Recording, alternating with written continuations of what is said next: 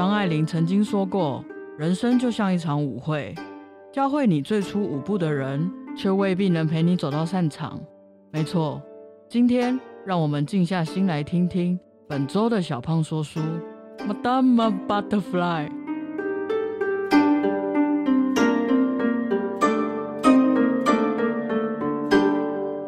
大家好，我是主播 Blue Tom，要不要自信一点？我很自信啊，不要这样打击我的信心。大家好，我是果鹏。今天的故事啊，和以往小胖说书的故事风格很不一样哦。哦，那在故事开始之前，还是要和许多小朋友们说一声，有很多行为啊，很多故事里面的举动。其实不一定会是解决问题最好的方法哦。啊，我们遇到烦恼啊，还是要记得和朋友们还有爸爸妈妈讨论之后再做决定。还是可以私讯你吗？也可以。不管怎么样，不要冲动行事就好。也是。今天要带给大家的呢，是普契尼三大歌剧之一的《蝴蝶夫人》。《蝴蝶夫人》这部歌剧啊，在一九零四年的二月十七号首演，地点呢就是之前有提过非常知名的斯卡拉歌剧院。哦，你还记得当初听到《蝴蝶夫人》这部歌剧的时候，对他有什么印象吗？我会以为是法国的，法国的，对，一个浪漫的爱情故事这样子。对，哦，那我们就先开始今天的故事。听完故事，我们再慢慢聊哈。好，我们的故事呢，开始在一九零零年左右，明治时期的日本长崎地区。在一个小山坡上，有一位美国的军官，他的名字叫做平克顿。他在媒人的带领之下，准备要来参观他的新婚小屋。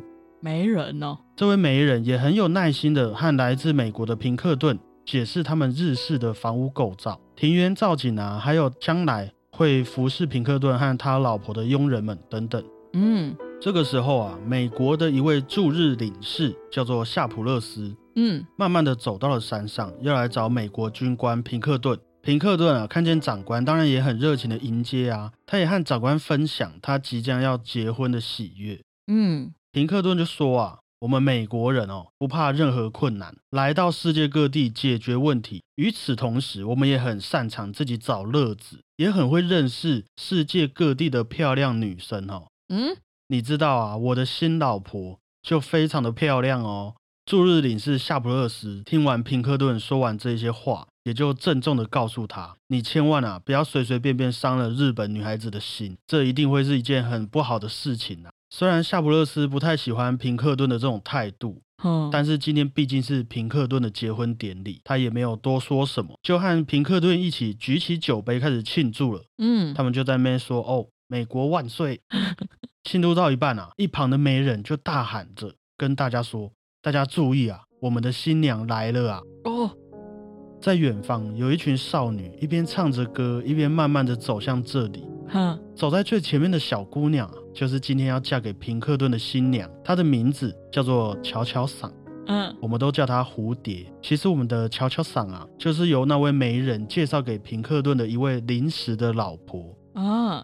什么是临时的老婆呢？主要是因为平克顿要待在长期工作好几年啊，于是他就找了媒人帮他找一位临时的老婆，用临时夫妻的关系陪伴平克顿在日本的这几年时光。哦，日本人很大方呢。我们的乔乔桑就是这样子被选上的。嗯，乔乔桑和少女们一路走向平克顿等人，也一路唱着歌，歌颂他们想象中即将到来的美好爱情还有幸福生活。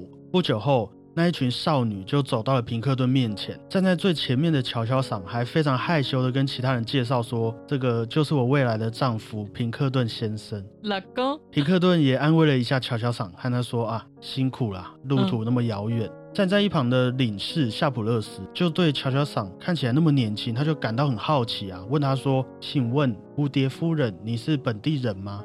嗯，乔乔桑就说：“啊，我啊，从小就住在长崎这个城市。”小时候家里很穷，又和母亲相依为命，不得不早一点成为一名艺妓，用唱歌跳舞来换取一些生活的费用。哦，虽然偶尔还是会受到许多人们的嘲笑，不过不过哦，乔乔桑的妈妈是一位很高贵的太太啦。这个站在旁边的这个媒人啊，怕乔乔桑讲太多，让这个美国人反悔，就赶快插嘴，不敢让乔乔桑说太多话哦。原来，可是夏普勒斯又接着问啊，哎。啊，你的爸爸去哪里了？为什么会跟母亲一起生活？”小操场就小小声的回答：“他过世了。”啊，旁边的少女们也都一起低下了头，不敢直视。这样子，夏普勒斯看了一下啊，尴尬，问错问题，他就马上接着问：“那那你今年几岁了？十岁吗？”哈哈，我想想说你那么年轻，这太扯了。乔乔桑就说：“我今年十五岁了。”哦。夏普勒斯也傻眼了，他心想：十五岁，在美国还只是一个整天飞来飞去的小屁孩而已。嗯，没想到我眼前的这位日本美眉竟然已经要嫁人了。他也很急忙的偷偷和平克顿说：“你这个大屁孩，用这种临时婚姻的方式来残害一位天真的小女生，我看你是真的会遭天谴呐！”对啊，这样合法吗？平克顿当然听听，也没有把夏普勒斯的话当做一回事。就在这个时候。日本天皇的特使啊，带着婚姻的公证人来到了现场，让乔乔桑和平克顿签了字，两人啊也就正式的结婚了。这个婚礼的宴会啊也正式的开始了。平克顿看了看，觉得这个现场啊有点吵闹，于是就拉着乔乔桑的手来到了房间里面。哦，他就问乔乔桑：“喜欢今天的婚礼吗？”哈，乔乔桑说：“亲爱的平克顿先生，呃，我有一些礼物想要先送给你。”于是乔装长慢慢的从他袖子里面拿出了一些东西，有一个丝巾，有扇子，一支烟斗，一把镜子，还有一些胭脂水粉，还有一把套着套子的匕首，很多哎，他的袖子很大。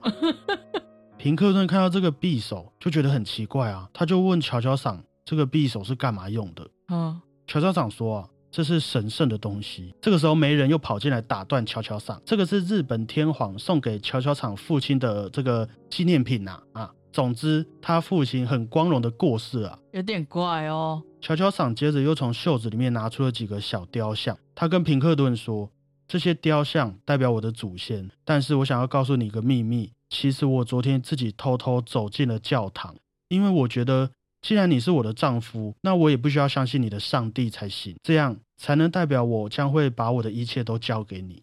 哇！平克顿虽然有被这段话震惊到，但是毕竟是不同文化、不同个性的人嘛，嗯，他永远也没办法体会，对于乔乔桑来说，一位日本人改变他的信仰是有多严重的事情。嗯，结婚典礼也在这个时候即将画下尾声，少女们也上前来祝贺乔乔桑，哦，就跟他说恭喜蝴蝶夫人。乔操场还跟他们证明不好意思，平克顿夫人。于是大家也就继续庆祝，庆祝这个结婚典礼即将圆满落幕啊！就在这个时候，远方突然传来了一声大吼，有一个和尚啊，怒气冲冲的走了进来，指着乔乔场大骂：“你哦，背叛我们，背叛自己的祖先，相信别人的神，你就去被魔鬼抓走好了啦！”这位和尚啊，其实是乔乔桑的亲戚啊。哦，特地跑过来骂乔乔桑的。那听见这段话，在场的其他日本人当然也同时会对乔乔桑传来一些不太友善的眼神。嗯，甚至有些人就开始哎三言两语，哎真的假的？呢？于是平克顿看着这些在他眼中的暴民，嗯，他终于忍不下去了，他也大声的说：“你们这些人马上给我滚出去！我才是这里的主人，你们都不要给我在这边撒野。”哦，好 man！大家看了看这个场面，原本好好的气氛都被搞砸了，于是也就纷纷散去了，留下平克顿和倒在地上啜泣的乔乔桑。平克顿当然也没有那么冷血啊，看着那么令人心疼的乔乔桑，也轻轻的搂住他，跟他说：“乔乔桑，我的小蝴蝶啊，这些日本宗教还有亲戚朋友都不值得让你这样子难受，我一定会好好爱你的。”乔乔桑的眼中积满了眼泪，抬起头问平克顿说：“真的吗？” 红豆尼，这个时候啊，时间暂停，两人互相凝视，唱出了属于他们的爱情二重唱。随着天上的星星啊闪呀闪，月光照亮着四周的花草树木。乔乔桑也和平克顿在这首爱情二重唱的音乐之中，一起走入屋内，享受着他们的洞房花烛夜。我们的蝴蝶夫人第一幕也在这边结束了。Happy ending。那个，你刚刚有提到说平克顿的这个行为合不合法？啊，我有去做了一下功课。平克顿的这个行为啊，在台湾和美国都是犯法的，但是日本的法律比较特别一点。那我怕误导大家，我们就暂待有更专业的朋友们可以来帮我们解释一下哈。哦，就是日本的法律在这方面是比较特别的。是那个时候还是现在都是？到现在还是。哦。接着呢，我们的第二幕就开始了。虽然还是和第一幕一样，在山坡上的新婚小屋，不过啊，时间已经来到了平克顿回到美国的三年之后。嗯那一间新婚小屋啊，也似乎开始出现了一些岁月的痕迹了。嗯这一天，乔乔桑和他儿子穿着一些简朴的衣服，在小屋中休息。乔乔桑的女仆铃木就在一旁对着神像祷告啊。铃木啊，就小小声的感慨说：“哎，如果他早就忘记了我们，那我们又该如何生活下去才好呢？”乔乔桑听见铃木在那边碎碎念，就有点不爽啊。你为什么不相信我的丈夫一定会回来？当时他曾经和我说过那些承诺，他绝对不会抛弃我的。嗯不过女仆铃木也早就听腻了乔乔桑的这些话，嗯啊，今天又听到了一次，觉得很不以为然啊。一旁的乔乔桑也陷入了当他再次见到平克顿的这个幻想当中。在那美好的一天，在那遥远的海平面上，我们会一起看见一艘大船慢慢的靠向港口，然后我的丈夫就会着急的跳下船，一边寻找我的身影，一边往这个小屋的方向跑过来。哇铃木啊，你要相信我啊，我的丈夫一定会回来啊！嗯就在这个时候，驻日领事夏普勒斯带来了一封信，前来拜访了乔乔桑。乔乔桑和铃木当然也知道这封信一定就是那位先生寄来的嘛，于是他们就让夏普勒斯来念念看那封信上面说了什么。嗯亲爱的朋友，麻烦你去帮我探望一下我那美丽的小蝴蝶。哇，乔乔桑听到这个开头就已经很嗨了。从那个难忘的日子算起，已经过了整整三年。也许我的小蝴蝶早就已经忘记我了。乔乔桑听到这一句话，马上说：“当然不可能啊，怎么可能？这那么爱开玩笑，我怎么会忘记呢？”嗯夏普勒斯又接着说啊，如果他还在等待我的话，我的朋友，我想麻烦你一件事，能不能帮我把他抛弃？啊看到信上后面的这几个字啊，夏普勒斯愣了一下，他并没有把最后这几个字读出来给乔乔桑听见，反而小心的问乔乔桑说：“如果哦，我是说如果那个平克顿啊真的再也不回来的话，你会有什么打算？”嗯乔乔桑毫不考虑地回答夏普勒斯：“一种就是我重操旧业，当一位艺妓继续娱乐客人；另一种，我也觉得是更好的一种，就是我会亲手结束我自己的性命。天哪，武士精神”乔乔桑听到夏普勒斯这样子问他，其实心中也已经有一个底了啊、啊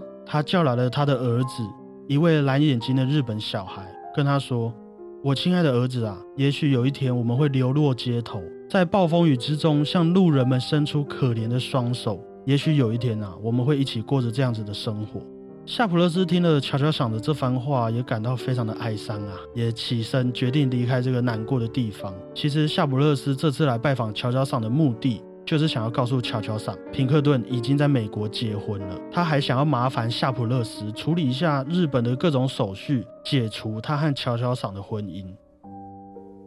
夏伯勒斯离开小屋之后，乔乔桑也呆坐在小屋中。就在这个时候，女仆铃木对着窗外大叫：“你有没有听到港口有船只进港的那个炮声啊？”啊于是乔乔桑也随着铃木的手势望过去，真的发现了一艘军舰缓缓开进了港口，而且那一艘军舰，乔乔桑一眼就认了出来，就正是平克顿的军舰啊！这也看得出来。他很有心呐、乔乔桑看了一下，转头就跟铃木说：“赶紧的啊、我们要把小屋装扮的漂漂亮亮。你去把那个树上的花瓣全部都给我摇下来，我们要让花瓣盖住一切，任何地方都要充满花朵的香气。”装扮完小屋之后，乔乔桑也让铃木帮自己化妆，还穿上了当初结婚时的衣服啊希望她的丈夫平克顿能够像当初一样，再喊她一次“我的小蝴蝶”。于是，乔乔桑和女仆铃木还有他的儿子就在门口，从白天等到傍晚，再从傍晚等到半夜。林木啊和儿子都累得睡着了，只剩下乔乔桑依然美丽的跪坐在门边，一动不动的等待着远方的人影。我们的第二幕也在这里结束了。哦，sad ending。随着时间慢慢过去，第三幕开始了，日出的光线也慢慢洒落在依然等待丈夫身影的乔乔桑身上。林木也起身让乔乔桑先去休息啊，跟他说啊，如果有谁来，我会再通知你，我再叫你起床。于是乔乔桑也抱着他儿子慢慢走进屋内休息了。铃木也来到神像面前，继续对着神像祈祷。就在这个时候，有人敲门了。哦，铃木急忙赶去应门，一开门就看见夏普勒斯。他让铃木先不要出声，因为后面跟着一起进来的就是乔乔桑的丈夫平克顿。哦，铃木小小声的和他们说：“乔乔桑等了你们一天一夜，刚刚才去休息啊。”平克顿很讶异啊，乔乔桑怎么知道我会来？铃木就回答他说：“啊。”其实，乔乔桑这几年每天都在等你回来啊！这满地的花瓣也都是为你准备的。哦，话说到一半，铃木就发现平克顿的后面还跟着一位外国妹妹啊。于是铃木就问他：“请问这位是？”平克顿还没回过神来，夏普勒斯就帮他说了：“这是平克顿在美国的老婆啊。”铃木一听到这个答案。想起这些年的往事，非常生气，也替乔乔桑感到不值得，默默的掉起眼泪来。没有关门把他们轰出去哦。她毕竟是一个女仆，你知道。平克顿看到这个景象，也觉得非常的羞愧。夏普勒斯当然也是很生气啊，我是不是早就说过不要做这种事情？结果最后还是变成这个样子。嗯。于是夏普勒斯就把平克顿赶了出去，让他不要在这边再造成更多伤害了。平克顿在离开之前，又回头看了一次。他曾经的新婚小屋，如今满地的花瓣，伴随着稍微有点年纪的庭园，他也想起曾经在这里度过的那些美好时光啊！嗯，再见了，这些回忆，我永远都不会忘记那双忧郁的眼睛。此时的我，只剩下带着羞耻逃走的选择。我是个懦夫，我永远不敢面对这一切。再见了，这安静的家。平克顿离开之后，那位美国老婆。却缓缓地走到铃木面前，问他说：“Excuse me，那个我们可以把孩子带走吗？我们一定会好好照顾那个小孩的。”铃木当然没有答应啊，毕竟乔乔桑是那么爱他的家人。对啊，这个时候屋子里面也传来了乔乔桑的声音。铃木匆忙地跑过去，乔乔桑也急忙地跑出来。这时，乔乔桑看见的是领事夏普勒斯，还有躲在一旁的外国妹妹。他也马上意识到了这件事情啊。夏普勒斯也劝乔乔桑。可以的话，让他们把孩子带走，至少你的小孩也能过个好日子。那位外国妹妹也很识相的走向前来，和乔乔桑说：“呃，蝴蝶夫人，你愿意原谅我吗？愿意把孩子交给我吗？我一定会好好照顾他的。”乔乔桑睁大了眼睛，很平静的回答他：“好，我会尊重他父亲的意愿，把孩子交给你们。但是，请给我一些准备的时间呐。”等到领事夏普勒斯和平克顿的外国老婆都走出去之后，乔乔厂就直接倒在了地上。站在一旁的铃木也觉得非常的难过，虽然也跟着他一起流着眼泪，但任何安慰的话都说不出来。嗯，过不久，乔乔厂就叫铃木去把窗户都关上，他不想要在这个时候看见任何的阳光，也让铃木去看看小儿子，去陪着那个孩子。铃木虽然很不想离开乔乔厂的身边。但乔乔桑还是把他推了出去，关上了房门。在房间里面的乔乔桑慢慢的走到了柜子面前，拿出了那把天皇送给他爸爸的匕首，念出了刻在匕首上的一行文字：“宁可怀着荣誉而死，绝不受屈辱而生。”但就在这个时候，他的儿子来开门了。乔乔桑也马上丢下了匕首，抱住他的儿子，对他唱了最后一首歌：“我亲爱的孩子啊，你的妈妈再也忍受不了痛苦。”因为你就要离开我，到那遥远的国度，而我却要走向那黑暗的坟墓。我亲爱的孩子啊，请你记住我，记住你那可怜的妈妈。再见了，我的爱，赶快去玩吧。乔乔桑用一条手帕把他的儿子眼睛蒙住，给了他一面小小的美国国旗，他就在那边挥。随着一声不明的声响，乔乔桑裹着白色的围巾，跌跌撞撞地走出房门。他也用尽了最后力气，抬头看着他和平克顿的小孩。同时也咽下了最后一口气。普契尼的歌剧《蝴蝶夫人的故事》啊，就在这边结束了。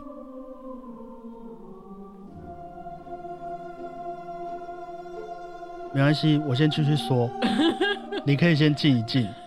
其实《蝴蝶夫人》这部歌剧在首演的时候不算是那种一炮而红的作品，但是在普契尼的编排和修改之后。蝴蝶夫人也成为了在全世界歌剧舞台上演出次数居高不下的一部歌剧啊。嗯，很酷的是啊，作曲家普契尼还在音乐当中用了非常多的日本民谣，他真的是有在做功课，包括在一八六零年左右的日本军歌，还有我们都听过的《萨库拉》，嗯，甚至还有日本的国歌也都有出现在里面。哦，是哦。美国国歌也有，他们那个时候不是在喊“美国万岁”呃，美国国歌哦，等等的旋律都有出现在《蝴蝶夫人》这部歌剧里面啊。大家也可以慢慢去找找看里面的秘密。嗯，还有一件很酷的事，在我们故事里面，蝴蝶夫人他们结婚的所在地不是长崎吗？嗯，其实这个故事啊，也算是由真实的历史背景下去改编的哦。因为在长崎有个地方，我们现在叫做哥拉巴公园。嗯，以前啊，我没记错的话，有一位外国的商人叫做哥拉巴，他来到日本工作的时候就住在那边，而且他也有娶一位日本太太。所以，我们蝴蝶夫人的故事啊，就是改编自那位外国商人哥拉巴的故事。哦，真的哦，以后安全一点的时候，大家也可以去长崎的哥拉巴公园看看，那里真的可以看到长崎港口的风景，可以体会一下蝴蝶夫人每天站在那边等待丈夫回来的心情啊。哇，公园里面也还有普契尼和一位日本声乐家三浦环扮演的蝴蝶夫人雕像，在里面欢迎大家哦。整个变主题乐园了，这样。主题乐园啊，最后再和大家分享一位这位日本声乐家三浦环，在一九一零年左右，据说啊，她是第一位日本女性声乐家来扮演蝴蝶夫人这个角色。哦，普契尼听完她唱歌，也对她赞誉有加啊。因为《蝴蝶夫人》这出歌剧对于扮演主角蝴蝶夫人的声乐家来说，也算是一个很大的挑战。嗯，刚刚听完故事，也能感受到里面的那种、呃、情绪嘛。对啊，所以，如今日本长崎的哥拉巴公园啊，也有为了这位日本声乐家三浦环树立了一尊雕像，在普契尼的旁边，来纪念他曾经演唱出来的经典版本，同时也纪念这部非常经典的歌剧《蝴蝶夫人》呐。我记得这部歌剧啊，是在我印象中数一数二好看的歌剧。好看的，对，真的蛮好看，就是你不会中间觉得在拖戏。对，可他不会，他整个人像电影一样精彩。因为我也有在网络上看过很多版本，嗯，只是我看到外国人演蝴蝶夫人，还是会有一种出戏的感觉啊。我那时候看好像是亚洲人演的。亚洲人演的还是比较有 feel，嗯，符合这个故事啊。对。可是你知道我那时候看完，掌声最大的是谁吗？你猜猜看，是谁？那个小朋友，他根本没唱。可是小朋友要很乖哎、对，小朋友的戏份很多哎、小朋友很厉害我。们刚刚不是说蝴蝶夫人还有铃木和她的小孩嗯坐在那边等她的丈夫吗？嗯，那个小朋友要一直坐在那呢，对啊，我觉得这小朋友真的不简单啊所。以大家都帮他拍手。是啊，那听完今天蝴蝶夫人的故事啊，有什么感想吗？我不知道为什么刚刚有一点点海角七号的感觉。我觉得你应该纯粹是因为日本人。哦，好吧，是啊，不管怎么样，都希望大家要诚实的哦，好好对待另外一半哦。那个我们情人节快要到了嘛，嗯，不要玩弄人家。有什么？快点讲一讲，对啊，不要让人家在那边等了三四年。对啊，没有错啊。那以上呢，就是今天的节目内容，分享了普契尼的歌剧作品，Madame Butterfly，希望大家会喜欢。谢谢大家，我是主播 Blue Tom，谢谢大家，我是果鹏，大家再会啊。拜拜。哎、我跟你说，嗯，《蝴蝶夫人》真的是我唯一一部没有睡着的歌剧，就毕竟没有从小培养那个习惯嘛。也不是，是真的很好看，而且歌又很好听。你的意思是这个？对，他的音乐是真的很好听啊。嗯，不得不说，普契尼的功力是非常值得佩服的。对啊，他怎么可以知道这么多异国的东西啊？没关系，这个我觉得我们可以等到杜兰朵公主的时候，我们再来慢慢的跟大家分享。呃，好期待。